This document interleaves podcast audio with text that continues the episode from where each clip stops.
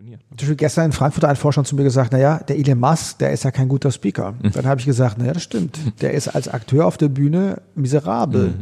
Mhm. Nur, er hat immer eine Weltklasse-Dramaturgie mhm. und er hat ein inszenatorisches Gespür dafür, mhm. wo er was sagt. Herzlich willkommen zu einer neuen Episode deines Entscheidungsfinisher Podcasts. Hier bist du richtig, wenn du dein Powerziel erfolgreich umsetzen und deine Zukunft aktiv gestalten willst.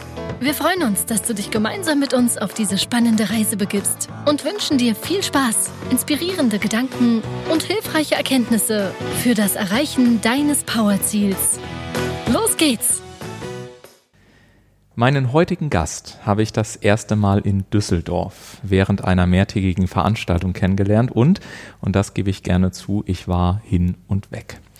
Und ich war es wahrlich nicht alleine, denn am Ende seines Vortrags, seiner Performance, seines Coachings standen mehrere hundert Personen im Saal und applaudierten minutenlang. Und das habe ich ehrlich gesagt bei keinem anderen Coach jemals vorher gesehen. Von Apple bis Salando, von multinationalen Konzernen bis zu Startups in Berlin. Sein Kalender ist prall gefüllt und das, obwohl er seine Aufträge noch nicht einmal pitcht. Weltweit suchen Vorstände, Geschäftsführer und Führungskräfte seinen Rat, wenn es um das Thema strategische Kommunikation und insbesondere die strategische Kommunikation auf der Bühne geht. Ursprünglich ist er Regisseur, hat seinerzeit am Max-Reinhardt-Seminar in Wien studiert und hat die Kunst der Dramaturgie und der Inszenierung von der Pike auf gelernt. Von all seinen Auszeichnungen hat mich dabei eine ganz, eine ganz besonders beeindruckt, denn er ist bisher der einzige Mensch, den ich kennengelernt habe, der Apple in der Kunst der Präsentation coacht und das Seminar präsentieren wie Steve Jobs seit Jahren mit absoluten Bestnoten durchführt. Und damit sage ich ein ganz herzliches Willkommen hier im Podcast der Entscheidungsfinisher, lieber Frank Asmus. Vielen Dank für diesen tollen roten Teppich. Vielen Dank, sehr nett. Sehr ja, gerne. Ich freue mich äh, sehr, hier äh, bei dir sein zu dürfen, mhm. hier in Berlin. Und wenn ich dich so anschaue, mhm was ich bei dir so genial finde, wenn man in deine Augen schaut oder wenn ich in deine Augen schaue, dann finde ich dort immer drei Aspekte. Zum einen eine große Ruhe, mhm. zum zweiten eine sehr angenehme Sympathie mhm. und zum dritten ein großes Maß an Klarheit. Sind das Punkte, die Frank Asmus auch als Mensch gut beschreiben? Jetzt muss ich ja Ja sagen.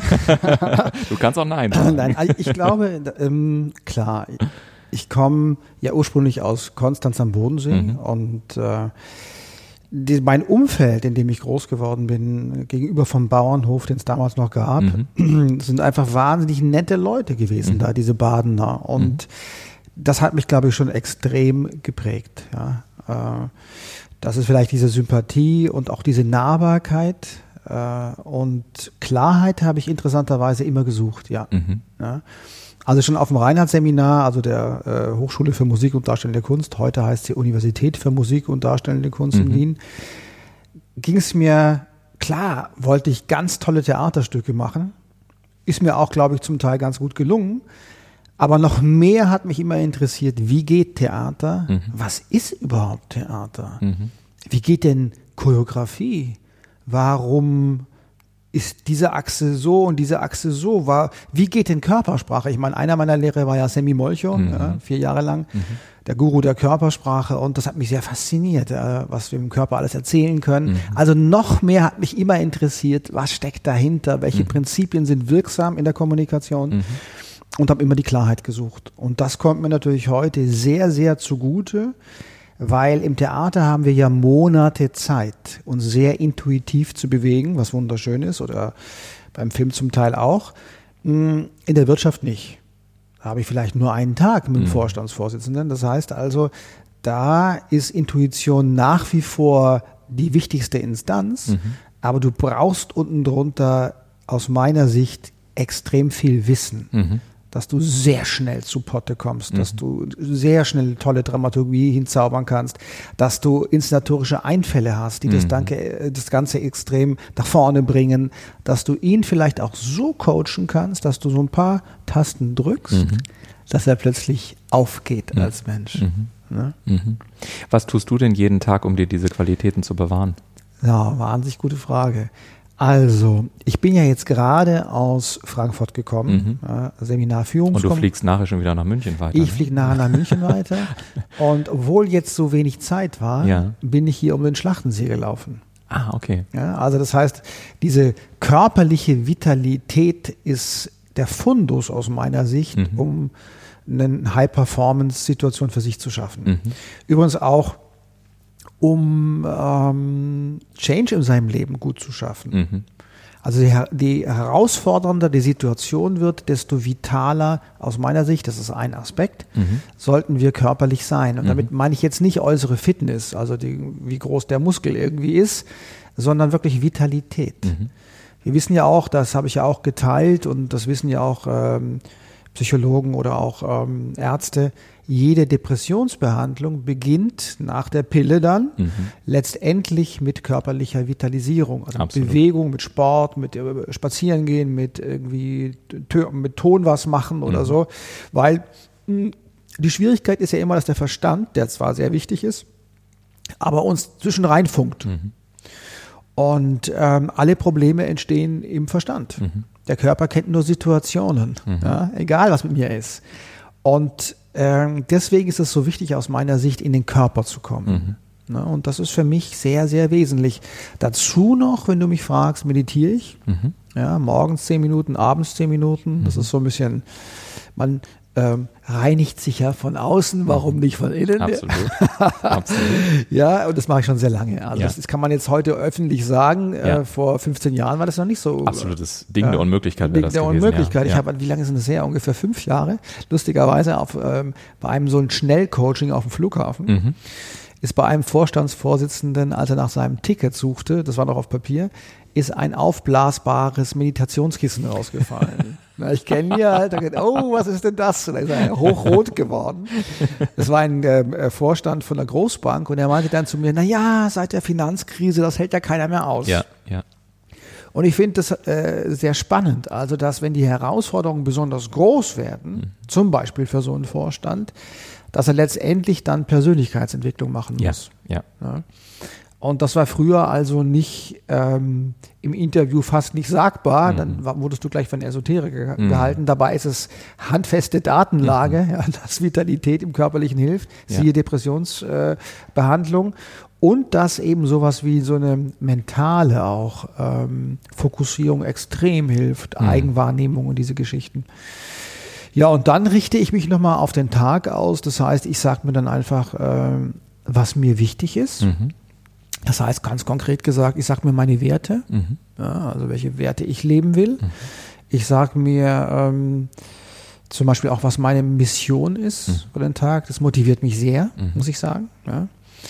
Wie auch eine, für eine Company. Eine Company hat ja auch eine Mission mhm. eventuell und das kann sehr stark, ähm, sagen wir mal, dass du mit mehr Freude agierst. Mhm. Ja. Und dann agiere ich sehr mutig, würde ich sagen, im Vergleich intuitiv. Mhm. Was mich erlebt als Speaker, natürlich habe ich da eine glasklare Struktur und mhm. ich habe ja auch geteilt, was ich dabei absolut, empfehle. Absolut. Gleichzeitig gehe ich total intuitiv vor. Ja und versuche mich so tief wie möglich mit den Menschen vor Ort zu verbinden. Das ist, hätte ich jetzt auch als Anschlussfrage gestellt, weil das war tatsächlich auch in Düsseldorf zu spüren. Mhm. Und ich habe heute Morgen, als ich ein Interview aufgenommen habe mit einem ganz, ganz tollen Pianisten, Martin Herzberg, mhm. wer die Episode noch nicht gehört hat, gerne anhören, haben wir gesprochen ähm, über Kontrolle und Kontrollverlust mhm. auf der Bühne, mhm. die am Ende die Atmosphäre ausmacht. Mhm. Und er hat gesagt, ähm, die Kunst ist es eigentlich, dass er natürlich im Vorfeld das Abermillionenmal geübt hat. Mhm. Aber um das Gefühl zu erzeugen, mhm. muss er bereit sein, sich voll hinzugeben und Total. auf der Bühne alles loszulassen mhm. und aus allen Konzepten auszusteigen mhm. und auch nicht mehr in gut oder schlecht oder wenn jemand äh, aus Versehen, wenn ein Musikinstrument ausfällt, mhm. wie er erzählt hat, mhm ähm, dass man dann eben sagt, ähm, ich integriere das mhm. und ich und ich um, wie er sagte, ich umarme all das, mhm. was im Raum ist mhm. und daraus entsteht am Ende die Atmosphäre. Absolut. Was ich auch gesagt habe, das finde ich äh, wirklich toll. Keine Ahnung, wer das eingerichtet hat, so ja im, im Leben. Ja. Dass wir auf der Bühne frei werden im schönsten Sinne und uns entfalten, wenn wir uns hingeben. Ja.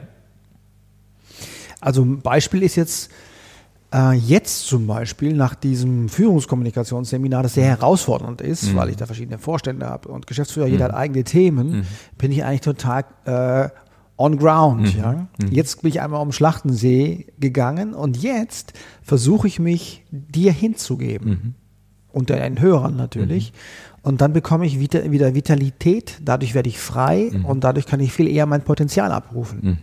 Also Hingabe macht frei. Mhm. Das ist der Hammer. Ja, man kann also auch jetzt ähm, tiefergehend sagen, dienen, Ja. dem anderen dienen, Ja. macht dich frei, ruft dein Potenzial ab und unterm Strich bist du wesentlich erfolgreicher. Ja.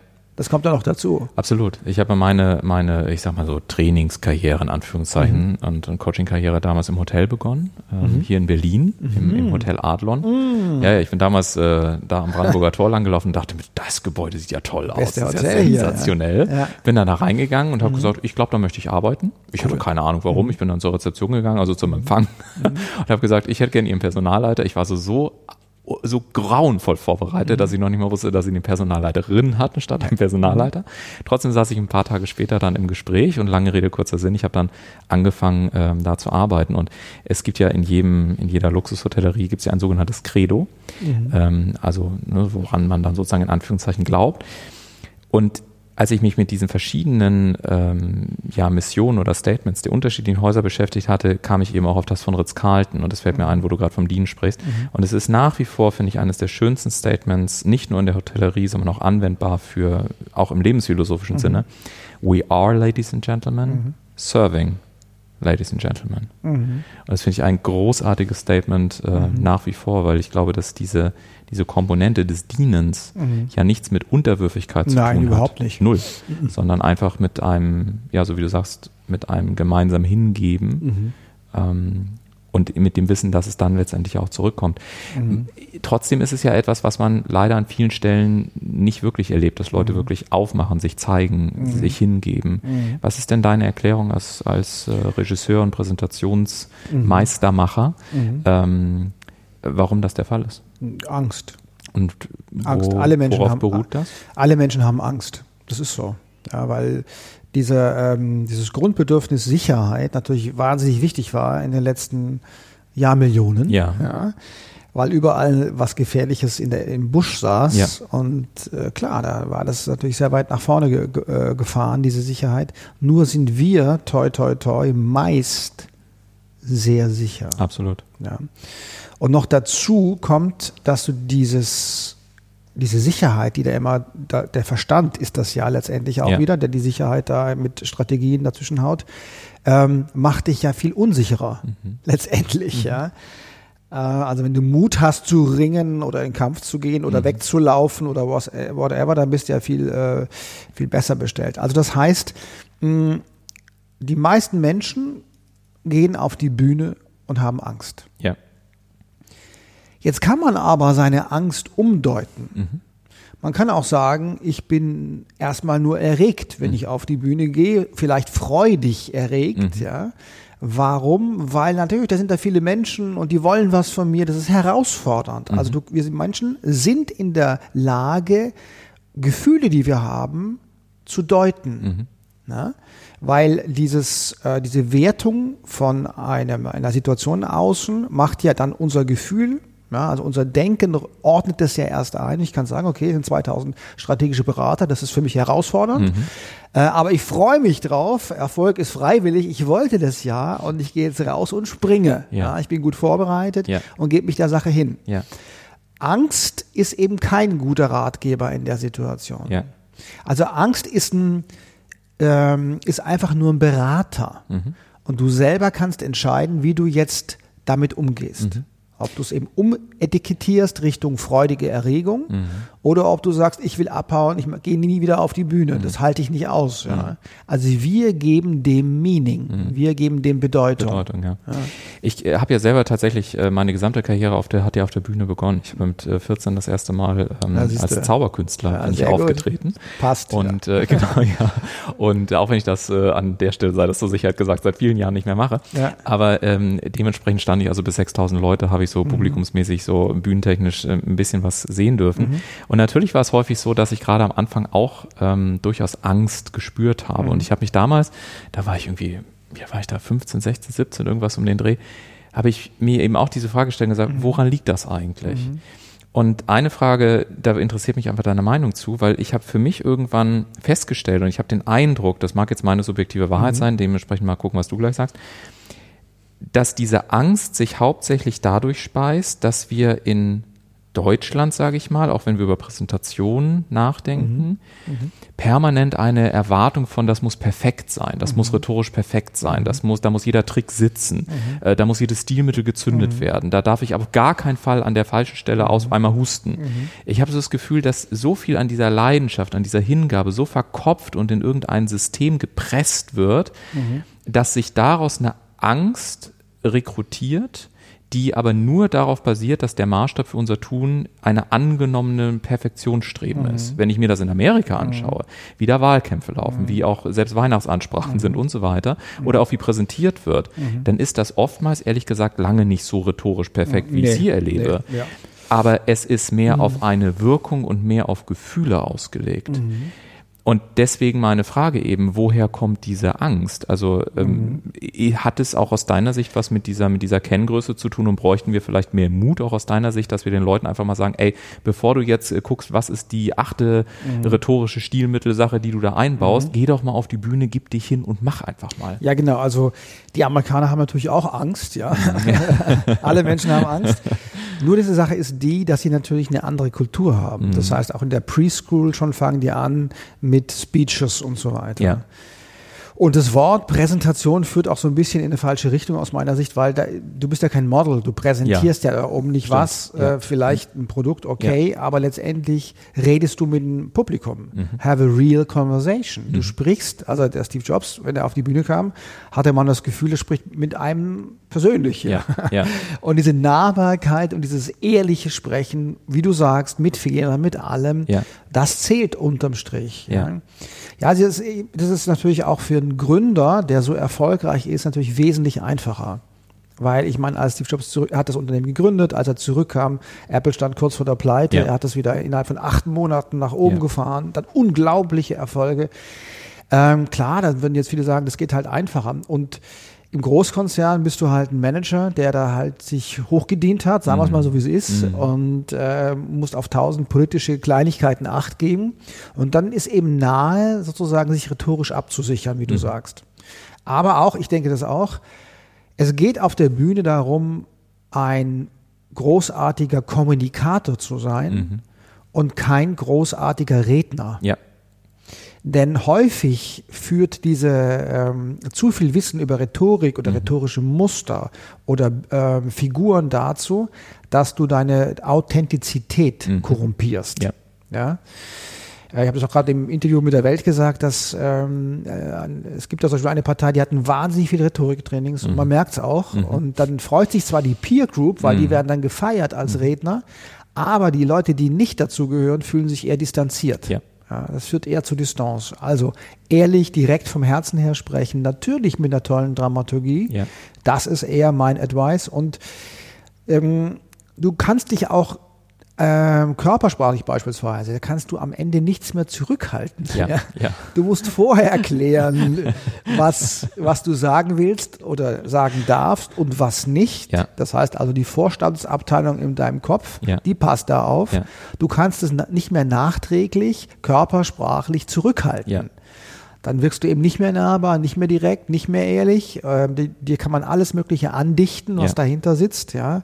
So wie Trump eben sagt, die bestechliche Hillary, weil ja. sie eben sich nicht ganz offen zeigt, mhm. ja.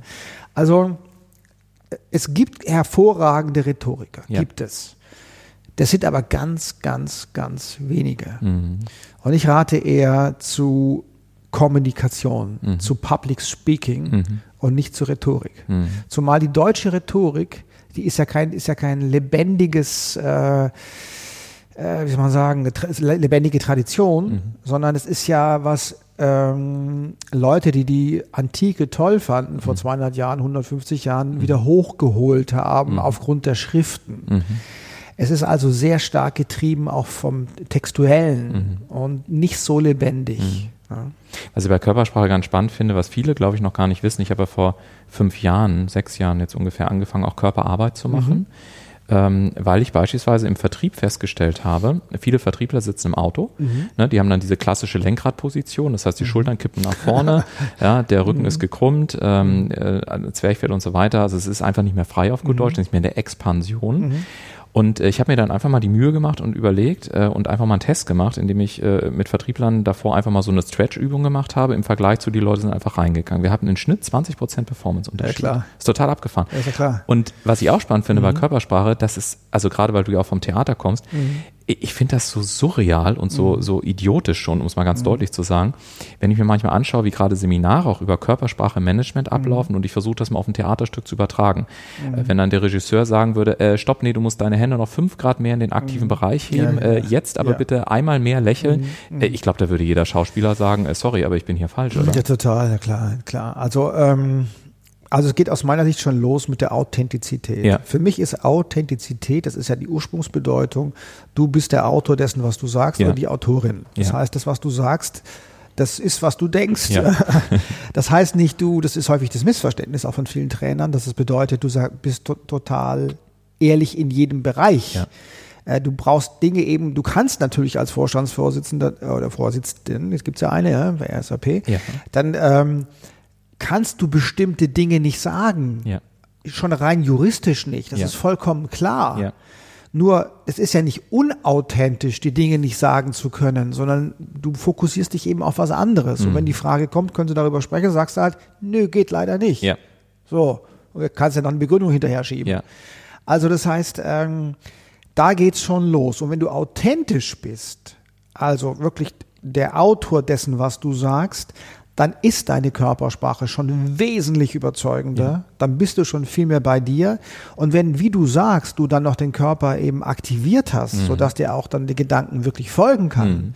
dann ist schon das meiste, dann ist es schon gut. Mhm. Das heißt, ich hebe die ähm, Executives in einem Tag vor allen Dingen dadurch auf ein neues Level, indem ich ihnen ein herausragendes positives Referenzerlebnis schaffe nachher. Mhm durch eine glasklare Dramaturgie, mhm. worin steckt, was sie eigentlich sagen wollen. Mhm. Das heißt, für mich ist jede starke Speech oder Präsentation, eine Präsentation ist ja nichts anderes als eine Speech. Mhm. Das muss ich wiederholen. Mhm. Eine Präsentation ist nichts anderes als eine Rede mhm. plus visuellem Verstärker. Mhm. Und das ist immer Selbstklärung. Du musst erstmal selber rauskriegen, was willst du überhaupt sagen. Mhm. Und jetzt könnte man sagen, na ja, aber die Großkonzerne und die wissen doch alle, was sie sagen. Nein, mhm. das ist nicht so. Egal, wo ich hinkomme, ob Automobilkonzern oder ein Digitalunternehmen, das ist immer nicht unklar. Ja. Denn die Forderung der klaren Kommunikation, wenn ich die mir anschaue, dann muss ich mich klären. Ja. Und das ist ein Klärungsprozess, der ist in den Unternehmen noch nicht geleistet. Mhm den kann eigentlich auch nur äh, das, die Führung eines Unternehmens leisten. Das mhm. kann man nicht outsourcen an irgendeine Werbeagentur. Das ist nicht mhm. möglich. Mhm. Ja. Also egal, wo ich hinkomme, ist immer erstmal Klärung gefragt. Mhm. Ja. Und diese Klärung plus das Wissen um kommunikationspsychologische Prinzipien führt dann dazu, dass der oder die auf der Bühne vollkommen anders performen. Mhm. Und dann haben sie ein positives Referenzerlebnis, wie gesagt, und dann sagen sie, wow, ach so geht es. Mhm. Und damit sind sie auf einem neuen Niveau grundsätzlich. Mhm.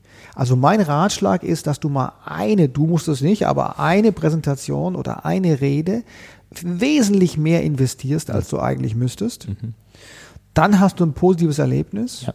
Und dann bist du auf einem neuen Niveau, ja. grundsätzlich. Ja.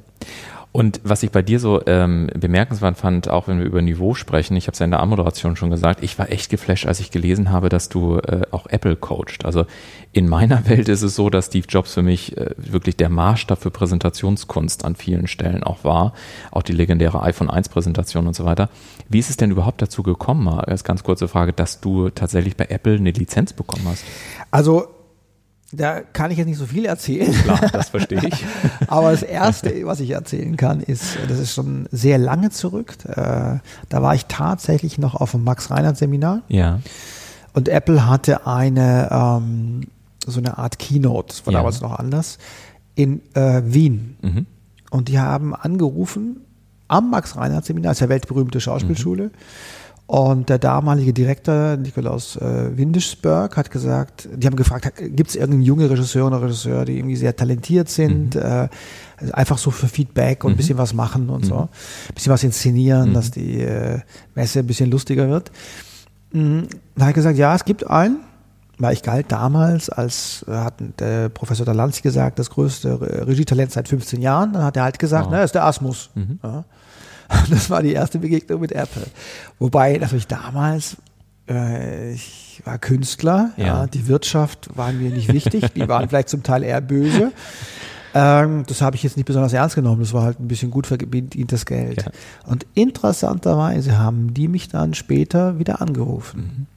Ja, und so lief das dann halt. Und dann kamen andere äh, äh, Dinge dazu, wie ein Unternehmer aus Frankfurt, der eine Probe von mir gesehen hat und hat gesagt, die Sozialität, die Sie auf der Bühne schaffen, hätte ich gerne im Unternehmen. Wie geht mhm. das? Mhm. Also Teamfähigkeit. Mhm. Habe ich ja keine Ahnung, ich kann nur sagen, wie es ich mache. Ja. Und so gab es verschiedene, lustigerweise, Einflüsse und das, das, dieses Feld wurde halt immer größer. Mhm. Und ähm, dann habe ich mich, als dann die Kinder kamen, mhm entschlossen, voll auf diesen Bereich zu gehen, mhm. weil das war mir dann einfach ein Spielfeld zu viel. Ja, dann ja. habe ich das Theater losgelassen. Ja. Hast du denn äh, Steve Jobs auch mal persönlich gesehen oder erlebt?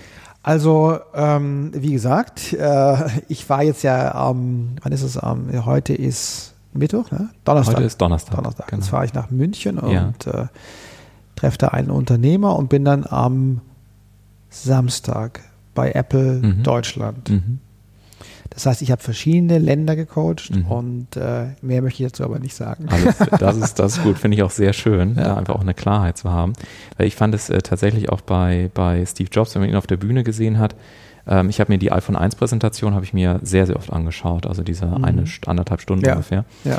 Und ich war einfach echt geflasht, wenn man sich das wirklich mal für so Minute für Minute anschaut, wie viel da tatsächlich drin ist, wie viel man da auch wiederfindet. Ne? Also du hast mhm. von die Nähe angesprochen, dieses, mhm. dieses Testen, ähm, mhm. diese Filme aufbauen, äh, wirklich Dinge live in die Hand zu nehmen, was Dinge begreifbar zu machen. Mhm. Ähm, etwas, was ich zum Beispiel immer wieder sehr stark finde, sind auch so Gliederungsmechanismen. Also dass mhm. immer eher so drei, drei Punkte genommen werden und solche Aspekte. Ja. Also da ist ganz, ganz viel, was, was, äh, was tatsächlich alleine in dieser, in dieser iPhone 1 Präsentation drin steckt. Ähm, Für mich immer noch die Benchmark ja. äh, des guten Präsentierens ja, im Corporate-Bereich. Ja, also finde ich auch absolut lohnenswert, die sich, äh, die sich tatsächlich anzuschauen. Ähm, dein Spezialgebiet ist ja, ich hatte es vorhin schon gesagt, strategische Kommunikation mhm. auf der Bühne mhm. insbesondere. Mhm. Ähm, was verstehst du denn darunter ganz genau? Das ist auch gewachsen. Also mh, die ähm, Unternehmer und Vorstände sagten immer, naja, ich habe eine wider Perspective äh, auf Public Speaking, weil ich halt nicht nur Körpersprache, nicht nur Sprache, nicht nur Inszenierung, also Choreografie, Bühnenbild und so weiter, oder nicht nur Dramaturgie, mhm. sondern die ganze Range. Mhm. Wie im Theater halt auch. Mhm. Ne? Du bist Autor, es geht also um Dramaturgie, es geht um inszenatorische Aspekte, du bist also immer auch Regisseur oder Regisseurin und du bist immer auch der, bei der Präsentation der Akteur. Mhm. Und ähm, Deswegen haben die gern mich genommen und nicht einen Rhetoriktrainer. Und dann habe ich aber gemerkt, das, was sie tun, ist ja Führungskommunikation. Mhm. Sie steuern damit ein Unternehmen, nach innen wie nach außen. Dann habe ich das einfach so genannt, mhm. Führungskommunikation. Es gibt tausend Seminare zu Führung und Kommunikation, mhm. aber eine Führungsperson handelt durch Kommunikation. Mhm. Ganz wichtige Öse. Und mhm. ich bin ja selber auch Regisseur, das heißt also, äh, ich habe es selber erlebt, wie das, was ich sage, hat sofort einen Impact auf den Schauspieler oder die Schauspielerin und ich mache sie weit oder also motiviert, ja. bringen sie ihr Potenzial oder ich mache sie eng. Mhm. Ganz einfach. Mhm. Und ich konnte es also direkt immer überprüfen. Also das ist praktisch die Führungskommunikation und dann hab, wurde mir glasklar, natürlich durch solche Unternehmen wie Apple, mhm. Dass ähm, wenn der Vorstandsvorsitzende auf die Bühne geht, ist es nicht nur Führungskommunikation, mhm. sondern es ist natürlich strategische Kommunikation ähm, fürs ganze Unternehmen. Mhm. Und es gibt eben Unternehmen und ähm, Steve Jobs war wahrscheinlich der Erste, der es so konsequent gemacht hat, mhm. dass die Keynote des Vorstandsvorsitzenden zum Zentrum der äh, strategischen Kommunikation geworden ist mhm. fürs Unternehmen. Ja. Das heißt, während seiner Keynote hat sich die Website verändert. Ja, und die Botschaften waren nachher auf der Website. Mhm. Die Botschaften, die er genutzt hat, um seine ähm, zum Beispiel iPhone Kino zu gliedern, Ja. waren nachher dann die Botschaften, die auf dem Aufsteller in China drauf standen, Mhm. die aber auch die Vertriebler genutzt haben. Ja, jetzt am Wochenende bin ich bei Vertrieblern. Ja. Ja. Das heißt also, die benutzten dann genau die gleichen Botschaften. Ja. Und wenn du das also durchziehst, dass die Führungskommunikation schon so geklärt ist fürs Ja. Unternehmen, dass sie als strategische Kommunikation dienen kann für jeden Einzelnen im Unternehmen Ja. ja, und für Partner und so weiter, dann ist es natürlich wahnsinnig stark. Und so Mhm. kam also ja, Experte für Führungskommunikation und strategische Kommunikation, insbesondere auf der Bühne. Sehr kompliziert, Mhm. Ja. aber mein Klientel versteht das mittlerweile sehr gut. und natürlich gibt es andere. Ähm, ich arbeite ja auch äh, für Salesforce, nicht für Benioff selber, aber der Marc Benioff, ähm, der, der nimmt, nimmt es ja auch so. Das heißt, der beginnt Monate vor, jetzt haben wir gerade wieder Dreamforce-Zeit, äh, Monate vorher klärt er sich, was, was ist eigentlich im nächsten Jahr wichtig, Ja, was ja. war im letzten Jahr. Ja. Also, und dieses Klären für die Bühne ist eine strategische Klärung für ihn grundsätzlich. Ja. Und dann kann er eben nachher sehr klar auf die Bühne gehen. Ja. Ne? Also Ja. da ist auch bei ihm, ist seine Keynote das Zentrum der strategischen Kommunikation. Spannender Aspekt. Jetzt wurde ja schon äh, ein paar Mal angesprochen, ähm, du hast es auch gerade schon gesagt, äh, Klarheit. Wir haben über Sympathie gesprochen und letztendlich auch so ein bisschen indirekt schon mal über das Wort Kompetenz. Ähm, lass uns mal auf diese drei Begriffe im Moment eingehen. Was ist denn Sympathie und wann bin ich denn am Ende für die Leute sympathisch? Das sind natürlich immer nur Konzepte, ne? also wenn wir in die Sprache gehen. Also es sind immer nur Versuche zu, er, zu er, erklären, was das sein könnte. Aus der Kommunikationspsychologie könnte man sagen, Sympathie ist erstens positiv gestimmt sein. Also, ähm, wenn ich mich positiv zeige, brauche ich für dir dir keine Angst haben. Ja. Und du bist auch lösungsorientiert, Ja. klar. Das zweite ist ein wertschätzender Umgang. Ja. Denn Gemeinschaftszugehörigkeit, wie man es auch nennt, oder Wertschätzung ist ein Grundbedürfnis. Ja. Ja. wie ich immer sage, selbst der härteste Hund braucht Wertschätzung. Und vielleicht ist er der härteste Hund, Ja, weil er zu genau. wenig Wertschätzung hatte als Kind. Ja. Also wir brauchen Wertschätzung, das ist das Zweite. Und das Dritte ist, ähm, was die anderen beiden überlagern kann, Ähnlichkeiten erzeugen Sympathie, also Gemeinsamkeiten. Das heißt, wenn der Trump sich also in Detroit aufregt darüber, dass äh, und wütend ist, wie diese Stadt runtergekommen ist, dann sagen die Wutbürger, ja, er hat recht, ja, aber er ist einer von uns. Also da Ähnlichkeiten eben Sympathie erzeugen, haben sie das Gefühl, obwohl der Trump von ihnen selber so entfernt ist, wie man nur denken kann als Ja. Milliardärssohn Ja. oder als Milliardär, Ja. ähm, und New Yorker letztendlich, äh, haben die trotzdem das Gefühl, er ist einer von ihnen. Also dann geht er auch noch körpersprachlich Ja. ab, zeigt Ja. sich offen Ja. und wütend und dann hat man das Gefühl, ja, dann, denn es ist eben auch, eben auch der Trick, oder was heißt der Trick? So sind wir halt gebaut. Me- ähm, Menschen folgen Menschen. Und, je, und überzeugen heißt in Wahrheit emotional gewinnen. Das muss man sich klar machen. Das ist keine Sales-Aussage, das ist Wissenschaft. Jede Entscheidung wird emotional getroffen. Sie Absolut. wird rational vorbereitet, Ja. rational begründet, Ja. meinetwegen. Äh, das gehört irgendwie auch dazu. Ja. Aber letztendlich ist sie emotional. Ja, es gibt keinen Grund, einen 5er BMW zu fahren oder das gleiche Auto bei äh, Daimler. Das ist äh, wurscht. Ja. Das heißt, es wird also, die Entscheidung wird emotional getroffen.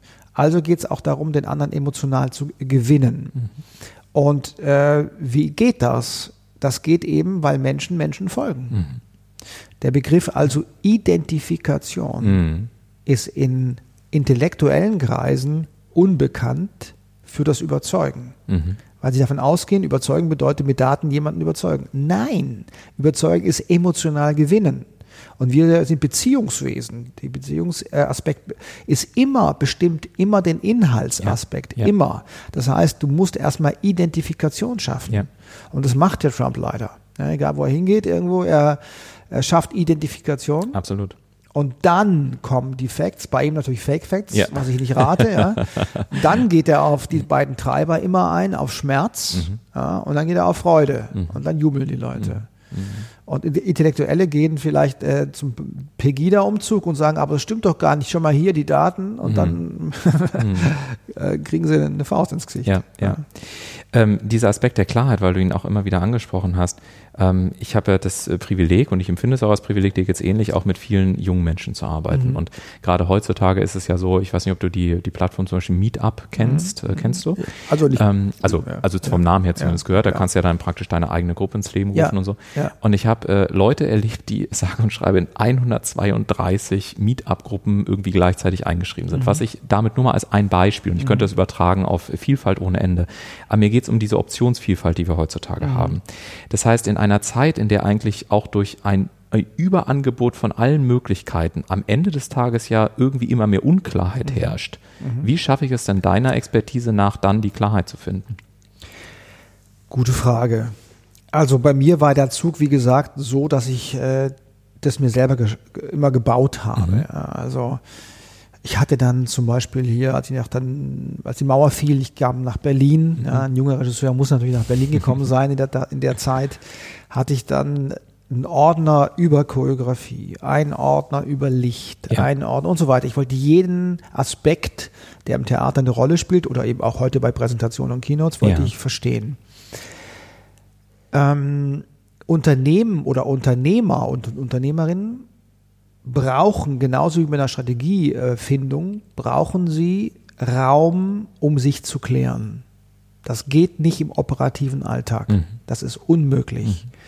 Und wie gesagt, aus meiner Sicht ist eine wichtige Keynote, die ansteht, ein wunderbarer Anlass, sich mal einen Tag oder einen halben Tag vollständig dem zu widmen. Mhm. Also ein wunderbarer Anlass dafür. Und das wird sich hundertfach, tausendfach ausbezahlen. Ja. Ich habe ja mal mit dir drüber gesprochen, mit dieser Strategie von einem Automobilkonzern. Ja. Habe ich ja erzählt. Ne? Ähm, 2017, Anfang 2017, die waren vollkommen unklar ihren Botschaften. Mhm. Neue Strategie, 24 Botschaften, das kannst vergessen. Mhm. Da greift sich jeder raus, was er brauchen kann. Ja. Und der Vorstand weiß selber auch nicht mehr, worum geht es in Wirklichkeit. Mhm. Ja. Aber weniger als eine Stunde mhm. haben die das geklustert in eine 3 plus 1 Struktur. Mhm. Und äh, wenn du das sagst äh, und das einmal sagst, dann weiß, kannst du es dir schon fast merken. Mhm. Mache ich ja gerne als Beispiel. Mhm. Ja. Das heißt, dieser Klärungsprozess der, dieser hochbezahlten Leute, diese eine Stunde, rechnet sich unglaublich, das ist nicht bezifferbar ja. fürs Unternehmen. Ja. Weil die Leute plötzlich dann wissen, was die Strategie ist und vorher wissen sie es eben nicht. Mhm. Ja? Und diese Strategie wurde ja an die Führungspersonen weltweit kommuniziert. Mhm. Also mein Ratschlag, nimm diesen Anlass und klär dich mit anderen zusammen. Das ist natürlich auch ein Aspekt, weswegen natürlich, äh, ich habe vor kurzem so einen Post gemacht, auf Facebook glaube ich was, ähm, dass Liverpool jetzt seinen Trainer entlassen hat und das nur noch als Online-Coaching macht, also als äh, Online-Kurs. Also immer, wenn wir Hochleistungen bringen sollen, brauchen wir aus meiner Sicht so eine Art Coach. Mhm. Bin ich völlig bei dir. Ja, deswegen hat Liverpool einen Fußballtrainer. Ja. Und wenn du auf die Bühne latschen willst als Vorstandsvorsitzender und willst eine richtig tolle Keynote halten, dann brauchst du einen Coach. Ja. Das geht nicht ohne. Ja, ist auch etwas, was ich Führungskräften äh, ehrlich gesagt äh, raten würde, wenn ich das so direkt sagen darf. Ähm, ich habe beispielsweise ähm, auch aktuell wieder äh, zwei Coaches, die mich begleiten, die aus völlig mhm. unterschiedlichen Bereichen kommen. Ähm, und das macht es dann an vielen Stellen auch sehr, sehr mhm. Ähm, der eine Coach ist äh, Inhaber von einer, sagen wir es mal etwas neutraler, sehr, sehr großen, weltweit agierenden äh, Speaker Agency. Mhm und sich allein mit ihm eine halbe, dreiviertel Stunde zu unterhalten und wirklich auf den Punkt gebracht, auch mal Fragestellungen mhm. zu bekommen, auf den Punkt gebracht, auch mal, mhm. äh, wie ich das dann nenne, so einen kleinen Schubstritt äh, mhm. zu bekommen. Mhm. Äh, das sind dann wirklich Aspekte, aber auch da, finde ich, musst du halt wieder bereit sein, dich voll hinzugeben, ums voll aufmachen mhm. Mhm. ähm, und eben nicht recht haben zu wollen, sondern zu sagen, hey, also ich möchte mich weiterentwickeln, also diesen Hunger zu haben, ähm, ohne dabei die Klarheit und, und die eigene Authentizität zu verlieren. Ne? Naja, und es ist auch so, ich bin ja ähm, kein klassischer Coach. Ja sondern als Keynote-Coach, diesen Begriff habe ich auch irgendwann mal eingeführt, ja. ähm, bin ich Coach und ich bin Regisseur. Hm. Das heißt also auch, was die Strukturen, die Dramaturgien betrifft, Mhm. aber auch inszenatorische Einfälle, ge- äh, greife ich ja auch voll in Mhm. meine, meine Kiste. weil es kann natürlich auch nicht ein Vorstand, weil der hat ja ganz andere Themen, Absolut. die ihn jeden Tag äh, umgehen. Ja. Weißt du, allein sowas wie so einen Rahmen zu bauen, also wo findet das zum Beispiel Ja. statt, ja? Weil ich, ob ich das da mit dir drüber gesprochen habe, zum Beispiel einen Sprachassistenten ja, Nee. von einem Automobilkonzern. Ja, den kannst du natürlich launchen im Haupt Headquarter, Ja. hinterm Pult stehen, den Anzug und Krawatte, dann kriegt es natürlich keiner weltweit mit. Ja. Oder du kannst bei der TechCrunch Disrupt cool im Sofa sitzen mit Ja. Turnschuhen und äh, Jeans, wenn es deins ist, Mhm. wirst äh, nett interviewt von einem sehr guten Moderator Mhm. und stehst plötzlich auf und sagst, du, ich habe dir noch was, hab euch noch was mitgebracht und alle jubeln. Mhm. Ja, ja. Und äh, das heißt, durch die Veränderung des Kontextes kannst du Wahrnehmungen von Menschen extremst verändern. Und das sind natürlich inszenatorische Fragen, Ja. wo, wozu eigentlich ein Unternehmer oder ein Vorstand keine Zeit hat. Ja. Ist im Übrigen auch etwas, was ich ganz häufig mit Veranstaltern bei äh, Workshops, äh, zum Beispiel auch im Vertrieb diskutiere, die immer sagen, ja, äh, wieso, wir haben doch einen Raum. Ich Ja. sag, äh, ja, das ist richtig, aber der ist A, völlig überfrachtet, die Stühle stehen irgendwie rum, die Kunstpflanzen können sie auch rausnehmen und das, äh, er hat ehrlich gesagt, ist der Raum im Keller und hat noch nicht mal ein Fenster. Ja. Ja, aber ist doch nicht wichtig, sie müssen doch nur Wissen vermitteln. Ja, ja. Und er sagt, nee, weil Kommunikation, zumindest meinem Empfinden nach, immer in einem Kontext stattfindet. Und Natürlich. wenn der Kontext natürlich so ist, dass ich von vornherein schlechte Laune bekomme, dann hat das logischerweise auch Ausstrahlungseffekte auf die Wissensvermittlung und Natürlich. dementsprechend auch auf die Aufnahme. Und deswegen finde ich das sehr schön, dass, äh, dass äh, du das auch von deiner Seite so mit äh, auf größerer Ebene äh, eben auch nochmal bestätigst und sagst, okay, macht euch da wirklich vorher Gedanken. Das hat ja auch was mit Vorbereitung zu tun, Total. ähm, damit es dann nach Ende, am Ende auch dann funktioniert. Zum Beispiel gestern in Frankfurt hat ein Vorstand zu mir gesagt, naja, der Elon Musk, der ist ja kein guter Speaker. Mhm. Dann habe ich gesagt, naja, das stimmt. Der ist als Akteur auf der Bühne miserabel. Mhm. Nur, er hat immer eine Weltklasse-Dramaturgie Mhm. und er hat ein inszenatorisches Gespür dafür, wo er was sagt. Mhm. Und jetzt hat er gestern in Berlin hier die Absolut. Äh, aus dem Sack gelassen, Ja, in Berlin, in Berlin. zufälligerweise, Ganz zufällig. das nenne ich inszeniertes Understatement, dass hier die Gigafactory herkommt. ja, ja. Ich meine, äh, unfassbar. Sieben bis 10.000 Arbeitsplätze, Milliardeninvestitionen. Ich weiß gar nicht, ob es jemals so eine große Einzelinvestition in Deutschland gab. Ich habe es auch nur gestern mitbekommen, habe es aber auch noch nicht recherchiert, genau. auch wenn ich also, glaub, also mit, Sicherheit einer der größten, die es je gab für. Deutschland. Unglaubliches Glück.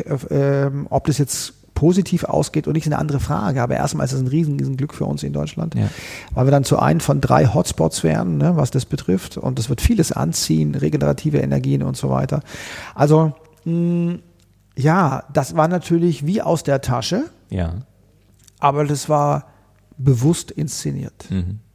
Und das ist das Beste eigentlich bei einer Inszenierung. Das ist im Begriff von mir inszeniertes Understatement. Mhm.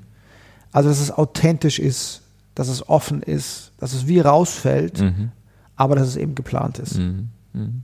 Der dritte Begriff, den wir aufgemacht hatten, ist Kompetenz. Ich habe in, in einem Interview mit äh, Ursula Rosengart, äh, der Geschäftsführerin vom Gabal Verlag, Ja, toll, neulich ja. über den Begriff äh, des Autors gesprochen und gesagt, also im Zeitalter von Digitalisierung, von künstlicher Intelligenz, von Computern, die Bücher schreiben, äh, was ist dann eigentlich ein Autor und müssen wir den Begriff des Autors womöglich neu denken? Wenn ich die Frage jetzt mal transferiere in deine Welt im Sinne von Kompetenz, in einer Welt, in der immer mehr künstliche Intelligenz auch mit eingesteuert wird, was ist denn dann Kompetenz für dich aus deiner Sicht für den Bereich Präsentation? Also, mh, sagen wir mal, wissenschaftlich gesagt geht es beim Zuhörer und Zuschauer immer um Kompetenzvermutung. Mhm. Wir sind ja in Wirklichkeit ganz schlecht darin, Kompetenz einzuordnen oder Mhm. äh, zu gucken, ob hier wirklich jemand äh, kompetent ist. Und mh, es reichen in der Regel auf der Bühne, ich meine nicht Lügen, das meine ich nicht. Ja. Aber es, es reichen so ein paar Elemente, die du teilst, zum Beispiel, was du schon alles gemacht hast, da, da, da, oder so, an der richtigen Stelle und die Kompetenzvermutung des Publikums steigt. Mhm. Und das ist wahnsinnig wichtig, weil ich brauche als Publikum letztendlich drei Dinge von dir, Mhm. damit ich dir, damit ich dir, du mich führen kannst, sagen wir es mal so. Das erste ist Sympathie, was du vorher angesprochen hast, weil das ist der vielleicht am größten unterschätzte Überzeugungsfaktor. Mhm. Ja, es geht ja um emotional Gewinnen. Mhm. Und ähm, ich folge halt gern sympathischen Leuten. Mhm. Also wenn du mir jetzt äh, Hamburg, du lebst ja in Hamburg, ne? Ja, richtig. Hamburg zeigen würdest als Reiseführer, dann wäre es ja schon nett, wenn du sympathisch wärst, ja, da mit dir einen Tag zu verbringen, was du sehr, sehr, sehr bist, ja. Ähm, danke, danke. Genau, also positiv gestimmt, Ja. wertschätzender Umgang, Ja. vielleicht noch Gemeinsamkeiten betonen. Dann geht's darum, dass du irgendwas Relevantes mir sagst. Mhm. Also wenn ich mich Hamburg nicht interessiert, dann kann es noch so sympathisch sein, dann schaue ich mir halt nicht Hamburg nicht an. Ja. Du kannst dann aber nochmal in der Relevanz die das nochmal spannend machen, warum das interessant ist. Ja? Oder Berlin, nehmen wir mal Berlin, ja. Äh, ich, da- ich, die kommen jetzt zum Reiseführer zu mir und, und ich lächle vielleicht nett, ja. Ich freue mich an, erfreue mich an Menschen, dann wirklich sympathisch und dann sage ich, äh, ich freue mich, Ihnen heute Berlin zeigen zu dürfen. Äh, aus meiner Sicht einer der spannendsten Städte der Welt. Alle 14 Stunden entsteht hier ein neues Startup und so weiter und so fort. Ja, also du kannst da schon mal das hochfahren, weil du sagst, wow, das ist eine coole Stadt. Ja. Ja. Und dann aber intuitiv überprüfe ich als Zuhörer, bist du denn auch kompetent dafür, Ja. dass du mir Berlin zeigen kannst? Ja. Wenn du also sagst, 14 Stunden neues Startup, da, da, da, da, aber ich kenne Berlin nicht, dann sage ich, "Uah." und dann sagst du, okay, ich lebe hier seit 30 Jahren und so weiter, dann sagt man, okay, der kennt sich hier aus.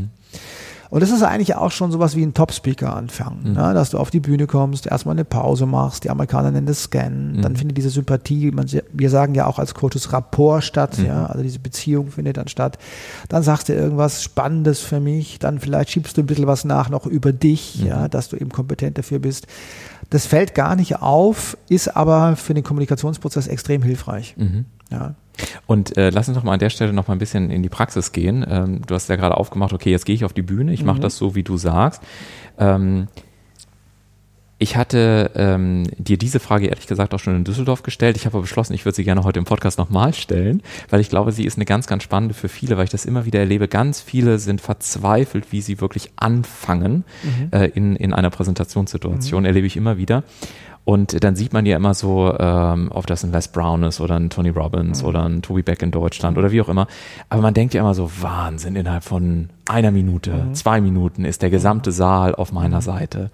Magst du uns auch in diesem Podcast verraten, wie kann man das hinbekommen? Wie macht man das, dass man alle Menschen für sich in so kurzer Zeit tatsächlich gewinnt? Ja, also ähm, bei diesen Top-Speaker-Anfängen kommt vieles zusammen. Deswegen sind die hochstrategisch. Und wie ich vorher sagte, äh, wenn man so rhetorisch wird, ähm, wobei ich für mich ist das eher strategisch, ähm, dann muss man den absolut drauf haben. Also es musst du wie autonomes Fahren aus der Hüfte kommen und wirklich inszeniertes An- Statement muss dir rausfallen. Also was wird da kombiniert? Das erste ist, du gehst also auf die Bühne und guckst die Leute wirklich an. Das ist also, was die Amerikaner nennen, Scan. Ja, dass du wirklich Rapport bekommst zu denen. Das wichtigste rhetorische Mittel ist die Pause. Da hast du eben auch die Pause, weil die Pause schafft Kontakt, die Pause gliedert und die Pause betont. Das haben wir also mit Nummer eins schon abgefrühstückt. Ja. Das zweitwichtigste wichtigste rhetorische Mittel ist die Frage. Du könntest also jetzt eine Frage stellen. Und warum ist die Frage so wichtig? Weil die Frage steuert wie nichts anderes so schnell den Fokus. Ja, also, ich weiß nicht, was ich euch gemacht habe. Ich glaube, was hast du heute Morgen gefrühstückt? Wenn ich das fragen würde und du nimmst mich ernst, dann bist du bei deinem Frühstück. Das kann nur eine Frage. Deswegen Ja. fragen ja Coaches auch immer Ja. so viel. Ne? Und dann sagen viele, na ja, aber die, Fra- die Speaker, die da irgendwelche blöden Fragen stellen, sagen, ja, stimmt, hast recht. Ähm, ähm, es ist aber so, du kannst ja auch intelligente Fragen stellen. Oder wie Steve Jobs kannst du ja auch dir selber Fragen stellen. Ja. wir haben uns dann gefragt, wie geht das das? Keine Ahnung. Das könnte man also an der Stelle machen. Es muss also eine relevante Frage sein. Also so wie wir vor diese Sympathie, eben Pause, kommt jetzt eben Fragen verbunden mit Relevanz. Weil Relevanz ist das kommunikationspsychologische Prinzip, was ich am Anfang brauche. Ja? Also die Relevanz, es muss nicht eine Frage sein, aber es muss was Relevantes sein. Ja? Und dann könntest du noch dein, ähm, dann könntest du dich bedanken dafür, dass vielleicht die Leute jetzt den Arm hochgenommen haben oder nicht oder so. Oder du sagst einfach, ich freue mich heute hier zu sein, wenn es denn wahr ist, ja, das soll es schon sein. Oder wie die Amerikaner gern machen, ja, insbesondere deshalb, weil ich habe auf der Uni hier, wo ich heute spreche, selber studiert Ja. oder mein Großvater, Ja. Gemeinsamkeiten betonen, das Ja. könnte man also machen. Ja, und dann kannst du dein relevantes Ziel nochmal sagen. Mhm. Ja? Also was du, was du jetzt mit uns vorhast. Ja? Also in den nächsten 45, 45 Minuten, keine Ahnung, möchte ich Ihnen die wichtigsten kommunikationspsychologischen Prinzipien mit Ihnen teilen, mhm. die Steve Jobs auf der Bühne genutzt hat oder mhm. irgend sowas, keine Ahnung. Ja. Und jetzt ist eben der Punkt, wo die sagen, äh, kennt er sich denn auch aus, der Asmus, für diesen Bereich? Da ja. kann man eben dann sagen, ähm, ähm, seit 30 Jahren beschäftige ich mich jetzt mit Kommunikation und mhm. seit den Anfang der 90er Jahren arbeite ich mit Apple zusammen mhm. und so weiter und so fort. Mhm. Könnte man also sowas irgendwie nachschieben. Mhm. Das wirkt dann aber manchmal so ein bisschen hart. Mhm. Das hat dir gezeigt, was für ein toller ist. Und dann kannst du wieder ein bisschen weich machen und kannst was Persönliches sagen. Kannst sagen, wieder sympathisch. Du kannst sagen, ursprünglich komme ich am Konstanz, aus Konstanz am Bodensee, äh, habe dann in Wien studiert, bin dann nach Berlin gezogen, wo ich auch heute lebe, habe zwei Kinder und äh, bin verheiratet mit einer Frau, die auch heute da ist. Du hast sie ja schon gesehen. Ja, schon eine Halbamerikanerin, die ich sehr liebe oder so. Keine Ahnung, also wieder ein bisschen weich machen. Ja. ja. Also ich will es jetzt nicht zu schulmäßig sagen. Die, äh, manche nennen das das Template. Ja, ähm, das kommt von Blair Singer ähm, in dieser Art, aber das Tony Robbins nutzt es eben für sich auch. Mhm. Wichtig ist zu verstehen, dass es eben um Sympathie, Relevanz und Kompetenz geht mhm. und dass du das verbinden kannst mit den drei wichtigsten rhetorischen Mitteln: mit Fragen, mhm. mit Pause mhm. und mit Wiederholung, also die Relevanz zu wiederholen. Ja. Die Fragen gehen häufig am Anfang Richtung Schmerz und Freude. Ja weil es die beiden Treiber sind. Ja. Ne? Ist aber auch sehr durchschaubar. Du kannst auch Fragen stellen hin zu einem Kern oder mhm. sowas. Ja, also führt jetzt vielleicht in dem Podcast zu weit, deswegen will ich es nur so teasern.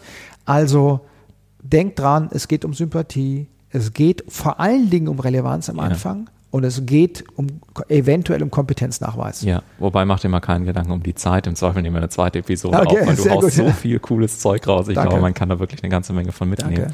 Und ähm, wenn wir jetzt sowieso schon gerade dabei sind, ähm, noch ein paar Minuten haben wir noch. Ähm, Du hattest, ähm, beziehungsweise du hattest vorhin auch die Antike angesprochen. Ich habe ja tatsächlich mal seinerzeit, äh, ich bin in Kloster Ettal zur Schule gegangen und ich musste mich in der neunten Klasse entscheiden, will ich Französisch oder Altgriechisch lernen. Und ich weiß noch, ich hatte dann äh, das Organon hieß das, glaube ich, dieses Buch. Und dann hatte ich, da habe ich das Buch aufgeschlagen und dann sah ich diese Schriftzeichen und dachte, ist ja völlig abgefahren, kann man das echt lesen? Mhm. Und war super neugierig und habe dann mich für Altgriechisch entschieden. Ja, super. Und äh, bin dementsprechend natürlich auch in die, in die ganzen alten, sagen wir mhm. Schriften der Rhetoriker und so weiter mhm. dann eingestiegen, um sie im Original dann zu lesen mhm. oder im originalen Anführungszeichen Anführungszeichen. Und es gibt ja auch so diesen klassischen Fünfsatz und mhm. ähnliches, ne, der der Antike mhm. mit äh, Dreiteilung und Einleitung und Schluss mhm. und so weiter. Ist das heutzutage noch auch etwas, was du unter dem Aspekt von strategischer Kommunikation nach wie vor empfiehlst oder hat sich das total verändert? 100 Prozent. Okay. Also, äh, also 100 Prozent was? Dass ich dann zustimme. Also okay. Das heißt, man kann auch andere Dramaturgie natürlich für sich nutzen. Mhm. Ja, ich finde auch Tarantino gut als Filmemacher, ja. Und der ist ziemlich wild unterwegs und das finde ich auch ziemlich gut. Nur ist so, zum Beispiel Star Wars ist äh, immer, immer immer mhm. ein Fünfsatz, beziehungsweise es ist immer drei gegliedert. Mhm. Und ich mhm. meine nicht den, die Trilogie an sich, die gibt es ja dann auch noch bei Star Wars, mhm. wie in der Antike, sondern der Film an sich ist drei gegliedert. Mhm. Also warum ist das so? weil wir Menschen häufig äh, in der Dreierdimension denken. Und deswegen kommt die Dreigliederung uns da sehr entgegen. Wie zum Beispiel Vergangenheit, Gegenwart, Gegenwart Zukunft. Zukunft. Mhm. Also wenn du eine Rede hältst über jemanden, der zum Beispiel das Unternehmen ver äh, verlässt, kannst du sofort Vergangenheit, Gegenwart, Zukunft, zack, hast du eine Storyline. Ja. Und dadurch wirst du eben sofort sicher. Und da, ja. da gilt ja diesen Satz, den ich immer sage, eine Storyline rettet jeden Auftritt. Ja. In die Tiefe, du bist ja im Content. Ja ähm, ist es gar nicht so entscheidend, ob du Montag mehr zu dem einen sagst und Dienstag weniger. Wichtig ist die Storyline. Ja. ja. Und so wie Steve Jobs den Dreiergliederung genutzt hat, so ähm, haben wir es beim Film, so haben wir es beim Theater. Mhm. Äh, auch im militärischen Bereich habe ich auch mit euch geteilt. Mhm. Äh, bei Special, Special Forces ja. hat man in der Regel eine Dreigliederung, also zum Beispiel was den Befehl betrifft. Ja. So. Also das kann ich sehr, sehr unterstreichen. Da haben die Griechen einfach was äh, sagen wir mal, aufgegriffen, was uns sehr nahe ist. Mhm. Ja, also auch eine gute ein gutes Meeting ist in der Regel auch drei gegliedert. Mhm. Ne? Also mit Anfang und Ende mhm. fünf, mhm. fünf Aspekte. Man ja. kommt zusammen, dann gibt es erstmal so eine Eröffnungsphase, genau. Einführung, dann gibt es eine Versachlichungsphase, welche neuen Zahlen haben ja. wir, dann gibt es eine Einfühlungsphase, was denken Sie, was denken ja. Sie, was denken Sie, dann gibt es eine Lösungsphase, was bauen wir daraus und es gibt am Ende eine Sicherungsphase, so machen wir es, treffen wir uns wieder nächste Woche. Genau. Also klassische Fünfsatz der mhm. Antike. Und wenn du das nicht machst und wenn du springst, wird es auch häufig eben chaotisch. Das heißt also, der Fünfsatz oder die Dreigliederung ist nicht aus meiner Sicht dafür gedacht, dich in ein Gefängnis zu sperren, mhm. sondern um das Wissen, was klare Kommunikation ist, es eher zu nutzen, um dich zu klären. Mhm. Ja? Das gilt für die Speech, fürs Meeting und so weiter. Mhm. Ja? Auch wenn du eine, eine Konfliktlösung hast, das ist auch ein Fünfsatz. Mhm. Ja? Also deswegen, das ist auch keine Trainermethode. Ja? Ich, du weißt ja, Bücher und äh, Methoden von Trainern sind auch häufig einfach nur als Marketinginstrument gedacht. Ja, in der Tat. in der Tat. Und bringen eigentlich mehr durcheinander in die Welt. äh, das ist keine Trainermethode, sondern das haben wir alle gemeinsam erfunden. Ja, also ja. wenn wir klar sind, gehen wir da häufig in. Ein Vertriebler, der sehr klar ist Ja. und Kunden fokussiert, sagt dann vielleicht drei wichtige Argumente dem Kunden. Wenn er acht sagt, ist er schlecht. Ja. Nicht geklärt. Ja, ja. Ich musste vorhin sehr schmunzeln, also von Vergangenheit, Zuku äh, Gegenwart und Zukunft sprachst, weil äh, ich erinnere mich an eine, an eine äh, private Veranstaltung, in der ich spontan gebeten wurde, das ist Jahre her, äh, können Sie noch mal etwas oder kannst du noch mal etwas Schönes sagen? Ja. Und warum auch immer, ich habe in dem Moment gedacht, oh mein Gott, ich hatte auch schon ein bisschen was gepichelt, Ja, gebe ja. ich freiwillig zu und habe gedacht, mein Gott, was sagst du denn jetzt? Ja. Und dann habe ich einfach intuitiv an der Stelle habe ich einfach gesagt, sinngemäß wiedergegeben, ohne Lallen in der Stimme. Ja. Also als ich euch damals kennengelernt habe, Ja, gut, da ja. war das so und so und ich hätte mir es ja nicht träumen lassen können, dass wir heute hier sitzen, um eure gemeinsame Zukunft zu feiern. Ja. Und äh, ich weiß, bin überwältigt von diesem Tag und ich wünsche euch einfach für die Ja. Zukunft, dass eure Träume in Erfüllung gehen und dass wir Ja. noch viele gemeinsame schöne Feste Ja. feiern können. Und erst im Nachgang ist mir tatsächlich bewusst geworden, dass ich dachte, VGZ-Methode, das klingt eigentlich ganz cool. Ja, ja. ist nichts anderes als Vergangenheit, Gegenwart, Zukunft. Genau, genau. Aber äh, tatsächlich spannend, wie das, äh, wie auch intuitiv äh, der Zugang zu so einer Dreiergliederung ja dann am Mhm. Total. Ende erfolgen kann. Natürlich. Und natürlich, was äh, Elon Musk gerne nutzt, ist eben Why, How, What. Ja. Äh, Golden Circle der Kommunikation. Genau. Hat Steve Jobs ab und zu auch schon genutzt. Ja. Sinek hat das ja dann geklärt Genau, in so richtig. schönes, Genau. schönen Kreis. Also, dass man vom Why ausgeht, Ja. also eben nicht, wie ich das häufig erlebe, dass ich irgendwo hinkomme, beim Automobilkonzern, wir haben ein neues Auto, sag ich, ist ja interessant. Ja, dann sagen sie mir, ja, es fährt ganz schnell, hat viel PS, sag ich, ist ja toll, aber ist mir zu teuer. Ja. Und äh, äh, Elon Musk beginnt eben mit dem Why. Mhm. Wir haben Climate Change. Ja. Und dann zählt er, zeigt er dazu irgendwelche Daten und so weiter. Und dann kommt Ja. er zum How, wie können wir das Problem lösen, Ja. wir gehen an die Sonne ran. Ja. Und dann eben erst kommt das Produkt. Ja. Wie ein Auto, Ja. wie die Powerwall oder wie eine Kachel fürs Dach. Ja. Also es gibt viele Storylines. Mhm. Und in der Regel ähm, ergeben sich die Storylines, indem ich eben an der Wand cluster alles, was wir haben. Mhm. So wie bei dem Automobilkonzern mit den 24 Botschaften. Mhm. Dann hängen eben diese 24 Botschaften. Und man guckt eben, was sind so Überschriften. Und so kommt man da zu einer Dreigliederung. Mhm. Ah, Ich habe noch so viele Fragen, aber wir müssen langsam ein bisschen auf die Zeit gucken, weil du bald äh, nach München musst. Ähm, äh, für welche Frage entscheide ich mich? Das ist echt spannend. Ähm, ich mache mal so, ich, ich spring mal in den Vertriebspart. Ja. Äh, weil was ich bei dir tatsächlich ganz spannend fand, ist, du hast äh, mal gesagt, ich weiß gar nicht mehr, wo das war, aber irgendwo hast du mal gesagt, dass du ja noch nicht einmal, äh, wenn du zum Beispiel mit einem Vorstandsvorsitzenden arbeitest, deinen nächsten Auftrag pitcht. Niemals. Niemals, genau. Und das fand ich so spannend, weil jeder Vertriebler würde ja sagen, also behaupte ich jetzt Ja. mal, bist du des Wahnsinns? Du kommst doch sowieso nicht wieder so schnell an den dran, da musst du natürlich irgendwie was hinterlassen. Ähm, was hat dich dazu geführt, dass du das genau so machst? Also, Zwei Dinge haben mich dazu geführt. Ich glaube, Leute im Markt, da haben- das habe ich dir ja auch schon äh, geteilt, sind sehr erfolgreich, die zwei Perspektiven in sich vereinigen. Die eine Perspektive ist die persönliche, also wer bin ich, was Ja. sind meine Werte und Ja. so weiter. Und die andere Perspektive ist genau die entgegengesetzte, vom Kunden her entwickeln. mhm, absolut. Ja, also wirklich, wirklich du und auf der anderen Seite wirklich der Kunde. Mhm.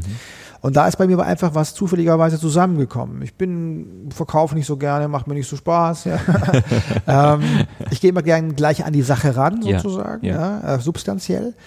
Und bei Vorständen ist es halt so, alle wollen was von Vorständen. Ja. Alle. das Stimmt. Und wenn da mal einer zur Tür reinkommt, Mhm. der nichts Mhm. von einem Vorstand will, Mhm. sondern nur gepolt ist auf Geben, Mhm. Hingabe, das Beste zu versuchen, dass der oder die sich aufs Schönste entfaltet, dass die Leute nachher äh, aufstehen und Standing Ovation machen, was sie noch nie gemacht haben in dem Konzern, der spürt es und sagt, der Asmus, Mhm. nur der. Und das wird weitergereicht. Ähm, dann hat man eben auch seine Kunden über Jahre. Ja, letzte Woche war ich beim äh, Vorstand von der Großbank. S- Jetzt war das neunte Jahr. Ja, sehr erfolgreich als Vorstand, glaube ich, wahrscheinlich der erfolgreichste Vorstand für den Firmenkundenbereich in Deutschland. Ähm, weil die, die vertrauen mir dann. Mhm. Ich mache kein Cross-Selling und ich pitche mir auch nicht meinen nächsten Auftrag. Mhm. Gar nicht. Ich pitche, man könnte sagen, die, im Silicon Valley würden sie sagen, meisterhaft, meisterhafter Verkauf ist unsichtbar. Mhm. Das heißt, ich verkaufe dadurch, indem ich mich ganz hingebe und coache. Ja. Das mache ich auch im Flugzeug, wenn ich jemanden kennenlerne. Irgendwie man, also wenn er mich dann fragt, ach Coach, da habe ich mal eine Frage, ja. dann, dann coach ich gleich volle Kanone und verstehe, das ist doch das beste Verkaufsargument, was ich wir haben. Das auch. Ja. Ich finde das auch, ja. Wobei einige meiner Kunden dann immer sagen, oh, es ist echt schwierig, dich anzurufen und einfach nur eine Frage zu stellen, weil du gehst dann immer gleich auf 150 Prozent. Ja. Äh, und ich sage ja, ich kann nicht anders. Also ich, ich will es dann auch, also ich, weil in meiner Welt ist es so, ich habe das im anderen Interview schon mal gesagt, mir geht es, mir persönlich geht es am Ende nicht um Geld mehr oder weniger, mhm. weil ich glaube so auch als, als Unternehmer, ähm, aus der Erfahrung heraus, Geld kommt und geht, Kunden kommen und gehen, materielle Dinge kommen und gehen. Aber was nie wiederkommt, ist unsere Lebenszeit.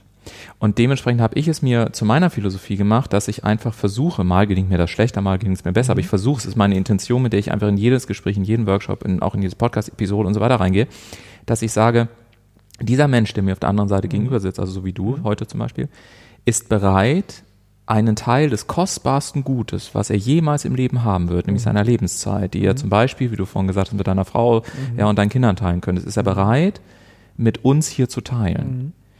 Und daraus ziehe ich ganz viel Haltung mhm. und ganz viel mhm. Respekt und ganz mhm. viel Demut und mhm. ganz viel Hingabe, mhm. so gut ich es dann eben kann. Klar habe ich ja. auch mal einen schlechten Tag oder bin nicht ganz so Klar. performant, das haben wir alle, ne? alles andere wäre gelogen. Ja. Aber das finde ich eben eine ganz wichtige, eine ganz wichtige Komponente, die das äh, nochmal so beschreibt, glaube ich, was du auch gerade gesagt hast. Genau, das ist dann auch diese, die Bewegung zum Anfang des Gesprächs. Hingabe macht, macht dich frei. Ja. Und Hingabe in der Regel sorgt auch für ganz anderen Erfolg. Ja. Die, das Einzige ist, wenn du zum Beispiel jetzt gerade beginnen solltest in irgendeinem neuen Feld ja. Ja, oder ein, ein, ein, zweites Unternehmen aufmachst oder so, du brauchst halt auch ein bisschen Geduld. Ja. Das heißt, ich sehe auch im Markt Leute, die das sehr schnell haben wollen. Mhm. Jetzt durch Digitalisierung ist es natürlich auch in gewisser Weise möglich, mhm.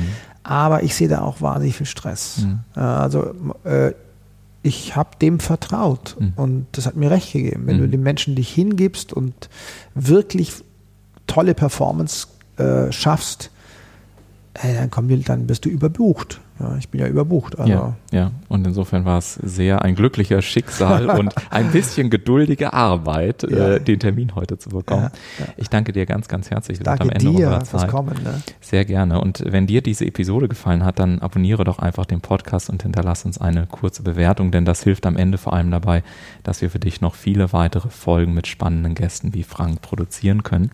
Und wenn du selber Teil der Community werden möchtest, dann geh einfach mal auf entscheidungsfinisher.de slash Webinar, nimm völlig kostenfrei kostenfrei an einem unserer nächsten Webinare teil und dann freue ich mich ähm, darauf, dich zu sehen. Und damit sage ich vor allen Dingen dir nochmal, lieber Frank, ganz, ganz herzlichen Dank für deine Zeit. Vielen Dank für die Einladung. Eine gute Reise nach München am Dankeschön. Tag. Die nächste Episode hört ihr dann am kommenden Montag ab 10 Uhr und bis dahin eine weiterhin entscheidungsstarke Zeit und viel Erfolg beim Umsetzen deines Powerziels. Macht's gut.